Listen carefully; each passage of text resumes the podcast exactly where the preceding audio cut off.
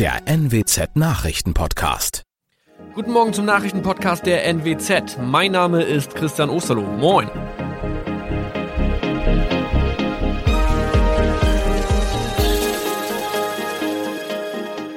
Und das sind unsere regionalen Nachrichten am Morgen.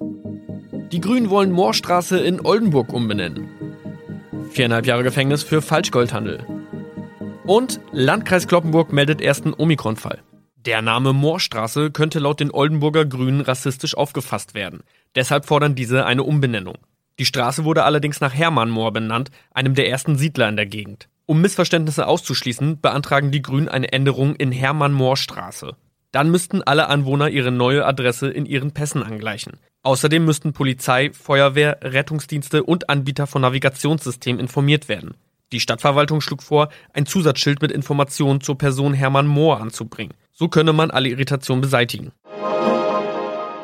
Tobias G. musste wegen dem Verkauf von Falschgold am Mittwoch vor das Landgericht Oldenburg. Nachdem der Schortenser bereits im Mai zu einer Freiheitsstrafe von mehr als drei Jahren in Jever verurteilt wurde, betrieb er seinen Handel auf eBay Kleinanzeigen weiter. Das wog bei der Verhandlung schwer auf. Der 27-Jährige schrieb in die Inseratsüberschrift das Wort plated, was so viel bedeutet wie überzogene und nur vergoldete Ware. Da im weiteren Anzeigentext aber die Rede von einem Reinheitsgrad war und die abgebildeten Goldbarren eine Seriennummer trugen, handelt es sich hierbei um eine Täuschung. Tobias G. wurde zu viereinhalb Jahren Haft verurteilt. Ein weiterer Fall der neuen Omikron-Variante ist am Mittwoch im Nordwesten bekannt geworden. Der Kreis Kloppenburg bestätigt, dass eine Frau bei ihrer Rückreise aus Südafrika am Hamburger Flughafen positiv getestet wurde. Sie befindet sich weiterhin in Hamburg in Quarantäne. Da die Frau im Landkreis Kloppenburg lebt, sei auch das Gesundheitsamt Kloppenburg für diesen Fall zuständig. Zuvor gab es bereits bestätigte Omikron-Fälle in der Wesermarsch und im Kreis Leer. Das waren unsere Nachrichten aus der Region. Weitere aktuelle News aus dem Nordwesten finden Sie wie immer auf NWZ Online. Und Aktuelles aus Deutschland und der Welt hören Sie jetzt von unseren Kollegen aus Berlin. Vielen Dank und schönen guten Morgen. Ich bin Maja Däne und das sind heute unsere Themen aus Deutschland und der Welt. Hauchdünne Mehrheit. Israel hat eine neue Regierung. Impfpass als App. Erste Apotheken geben den digitalen Impfpass aus. Und mit oder ohne Mundschutz. Diskussion um ein Ende der Maskenpflicht. Im Moment jagt ja ein Gipfeltreffen das nächste. Am Wochenende hatten sich die Staats- und Regierungschefs der G7-Länder in Großbritannien getroffen. Und ab heute geht es mit dem NATO-Gipfel in Brüssel in größerer Runde gleich weiter. Ein zentrales Thema dort ist die Frage, wie das Militärbündnis mit dem Aufstieg Chinas zu einer militärischen Weltmacht umgehen soll. Und auch die Bedrohungen durch Russland sollen bei den Gesprächen eine Rolle spielen. Unsere Korrespondentin in Brüssel, Sarah Geiserde, hat sich das Programm vorab schon mal genauer angeschaut. Sarah, es ist ja jetzt das erste Mal, dass US-Präsident Biden beim NATO-Gipfel dabei ist. Sein Vorgänger Trump hatte ja für extrem angespannte Beziehungen zwischen der NATO und den USA gesorgt. Wird das mit Biden jetzt wieder anders? Bidens Vorgänger Trump hatte mehrfach Zweifel daran geweckt, ob die USA, wenn es mal zum Ernstfall kommen würde, ihrer Verpflichtung zum militärischen Beistand nachkommen würden. Und er hat sogar mit dem Austritt aus der NATO gedroht. Damit hat er hier in Brüssel für Entsetzen gesorgt und angespannte Beziehungen. Und die sollen sich unter Biden wieder normalisieren. Das Weiße Haus hat ein klares Bekenntnis Bidens zur NATO angekündigt. Der Präsident werde das eiserne Bekenntnis der USA zu Artikel 5 bei dem NATO-Gipfel unterstreichen, heißt es da unter anderem. Es soll bei dem Gipfel ja auch um mehr Geld für die NATO gehen. Der britische Premierminister Johnson hat die Verbündeten zur Verdopplung ihrer Anstrengungen aufgerufen. Ja, laut der britischen Regierung geht es Johnson darum, die NATO an neue Herausforderungen anzupassen. Konkret ist zum Beispiel die Rede davon, dass die Corona-Krise durch Sicherheitsbedrohungen noch verschärft worden sei, weil es in einigen NATO-Ländern Cyberangriffe auf die Gesundheitssysteme gegeben habe, heißt es aus London. Die Erhöhung der Verteidigungsausgaben sorgt immer wieder für Diskussionen innerhalb der NATO. Es gilt als wahrscheinlich, dass die Alliierten sich bei dem Gipfel jetzt grundsätzlich dazu bereit erklären, in Zukunft deutlich mehr Geld in den Gemeinschaftshaushalt zu zahlen. Aber vermutlich bleibt erstmal offen, wie viel mehr. Dankeschön, Sarah in Brüssel. Und wir schauen noch nach Israel. Dort ist die Ära von Langzeitministerpräsident Netanyahu nämlich zu Ende gegangen. Eine hauchdünne Mehrheit der Abgeordneten im israelischen Parlament hat für eine neue Regierung gestimmt. Bundeskanzlerin Merkel hat dem neuen israelischen Regierungschef Bennett gratuliert. Deutschland werde sich weiter mit aller Kraft für die Sicherheit Israels und für den Frieden im Nahen Osten einsetzen, so Merkel. Es ist das Ende einer Ära. Zwölf Jahre war Benjamin Netanyahu Ministerpräsident. Nun muss er in die Opposition, abgelöst von einem breiten Zweckbündnis quer durch das politische Spektrum. Der ultrarechte Bennett soll als Regierungschef nach zwei Jahren vom eher moderaten Jair Lapid von der Zukunftspartei abgelöst werden. Die Regierung des Wandels, wie sie sich nennt, muss nun trotz denkbar knapper Mehrheit zeigen, wie stabil sie ist. Die USA und Deutschland wollen sie dabei unterstützen. Deutschland und Israel verbinde eine einzigartige Freundschaft, die man weiter vertiefen wolle, sagt Kanzler Kanzlerin Merkel. Aus Berlin Thomas Brockt. Die Maskenpflicht ist ja für viele von uns immer noch eine extrem lästige Sache. Eigentlich haben wir uns zwar nach monatelangem Masketragen fast schon an die Dinger gewöhnt, aber mit steigenden Temperaturen da draußen ist so ein Mund-Nasenschutz ja natürlich wirklich ziemlich unangenehm. Und weil die Corona-Infektionszahlen ja stark gesunken sind, gibt es jetzt wohl Aussicht auf Erleichterungen. Gesundheitsminister Spahn hält jedenfalls ein schrittweises Ende der Maskenpflicht für denkbar. In einem ersten Schritt könnte die Maskenpflicht draußen entfallen, sagt er. In Regionen mit sehr niedriger Inzidenz und einer sehr hohen Impfquote ist auch ein Ende der Maskenpflicht in Innenräumen denkbar. Zuvor hatte Bundesjustizministerin Lambrecht die Bundesländer aufgefordert, zu klären, ob und wo eine Maskenpflicht noch verhältnismäßig ist. Lamprecht hat besonders die Schulen im Blick, denn Schülerinnen und Schüler sind aus ihrer Sicht von der Maskenpflicht besonders betroffen. Angesichts der guten Entwicklung bei den Corona-Zahlen verlangt auch Bundestagsvizepräsident Wolfgang Kubicki von der FDP, dass die Maskenpflicht abgeschafft wird. Bei einer klaren Inzidenz unter 35 dürfe der Staat gar keine Grundrechte pauschal für alle Bürger mehr einschränken. Die Landesregierungen sollten deshalb zügig ihre Verordnungen ändern, sonst würden sie bald von den Verwaltungsgerichten dazu gezwungen. Thomas Bleskin, Berlin. Viele Familien stehen ja in den Startlöchern, denn die Sommerferien beginnen bald und wer verreisen will, der braucht in diesen Zeiten nicht nur einen Reisepass, sondern auch seinen Impfpass.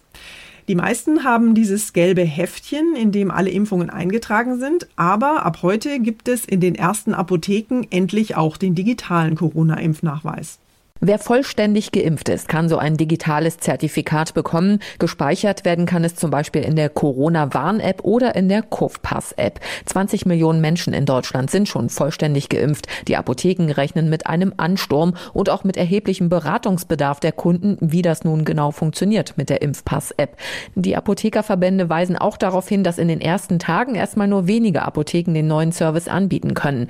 Welche das sind, kann man im Internet nachschauen auf der Seite mein apothekenmanager.de. Manja Borchert, Nachrichtenredaktion. Und wir schauen noch kurz zurück auf den Parteitag der Grünen. Der hat ja am Wochenende stattgefunden und die Grünen haben nicht nur ihre neue Kanzlerkandidatin gefeiert, sondern auch ihr Wahlprogramm für die Bundestagswahl verabschiedet. 98 Prozent der Delegierten haben dafür gestimmt und so ganz einfach dürfte es nicht gewesen sein. Immerhin hatte es ja mehr als 3000 Änderungsanträge zum Programmentwurf gegeben. Darin stehen, wenig überraschend, die Bereiche Klimaschutz und sozialer Ausgleich im Mittelpunkt.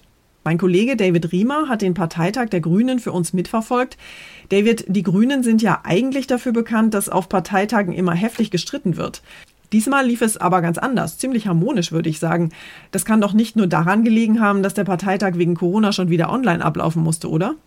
Das hat sicherlich auch damit zu tun. Diesmal wittern die Grünen aber zum ersten Mal ihre Chance, tatsächlich Regierungsverantwortung übernehmen zu können nach der Bundestagswahl Ende September. Da macht es wenig Sinn, nach außen hin zerstritten zu wirken. Deshalb haben sich viele Delegierte diesmal garantiert stark zurückgehalten. Man hat vor allem Kanzlerkandidatin Baerbock, der ersten überhaupt in der Grünen Parteigeschichte, so natürlich den Rücken gestärkt. Aber in Umfragen liegen die Grünen immer noch deutlich hinter der Union. Jetzt, wo die Partei ein Wahlprogramm hat, startet Annalena Baerbock mit Robert Habeck an ihrer Seite die Aufholjagd mit dem Ziel, nach der Ära Merkel endlich auch mal das Kanzleramt zu übernehmen. Unser Tipp des Tages heute für alle, die vom eigenen Garten träumen. Der Sommer ist endlich da und alle wollen eigentlich nur eins, raus ins Grüne. Die Parks und Grünanlagen sind voller Spaziergänger und voller Sonnenanbeter. Wer allerdings lieber weniger Menschen und mehr Bäume um sich hat, der braucht am besten sein eigenes Stück Grün hinterm Haus. Meine Kollegin Diana Kramer ist Gartenbesitzerin und sie erklärt mal, warum Gärten gerade in der Hochzeit der Corona-Pandemie so begehrte Rückzugsorte geworden sind. Diana, warum träumen denn gerade so viele vom eigenen Garten? So ein Stück Garten, selbst wenn er klein ist, das bedeutet für viele Natur pur. Entweder um etwas Grün zu haben, sich zu entspannen oder zu grillen, zum Spielen oder Toben für die Kinder oder tatsächlich auch um das Gärtnern zu leben, also Obst und Gemüse anzubauen, Pflanzen zu ziehen und wer etwas mehr Platz hat, eben alles zusammen. Also bei uns ist das genau so. Wir haben einen ziemlich großen Garten und der ist quasi, vor allem jetzt im Sommer, Wohnzimmer und Küche in einem. Wir sind gefühlt nur noch draußen. Schrebergärten galten ja lange Zeit eher als spießige Gartenzwergkolonien. Aber in Großstädten wie Berlin und Hamburg sind Schrebergärten ja inzwischen ziemlich heiß begehrt. Gibt es da Zahlen? Bundesweit gibt es etwa 900.000 Kleingärten. Ich finde, das ist eine stattliche Zahl. Und diese nehmen etwa eine Fläche von circa 44.000 Hektar ein. Das ist ungefähr die Hälfte der Fläche von Berlin. Und so gesehen, finde ich, klingt es dann schon wieder gar nicht mehr so viel. Aber apropos Berlin, in der Hauptstadt gibt es die meisten Kleingärten deutschlandweit, nämlich etwa 66.000.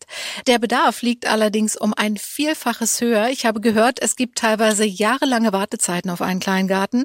Und deshalb tun sich auch immer mehr Familien, vor allem in Städten, zusammen und pachten gemeinsam. So teilt man sich die Kosten und natürlich auch die Freude. Na dann, ab in den Garten. Dankeschön, Diana. Und zum Schluss spielen wir mal Hellseher und dribbeln ein bisschen mit der Glaskugel.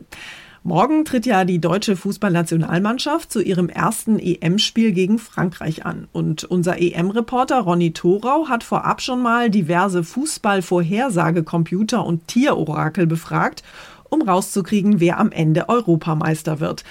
Ronny, gibt's denn ein glasklares Omen oder Zeichen, wie es für unsere Jungs morgen laufen wird? Ja, also Glücksschwein Rudi im Auer Zoo hat schon mal zumindest das erste deutsche Spiel gegen Frankreich getippt und ist dabei schnurstracks zum deutschen Futternapf. Und dazu passt, beim ersten deutschen Spiel gegen Frankreich am 15. Juni, da spricht viel für einen deutschen 1-0-Sieg.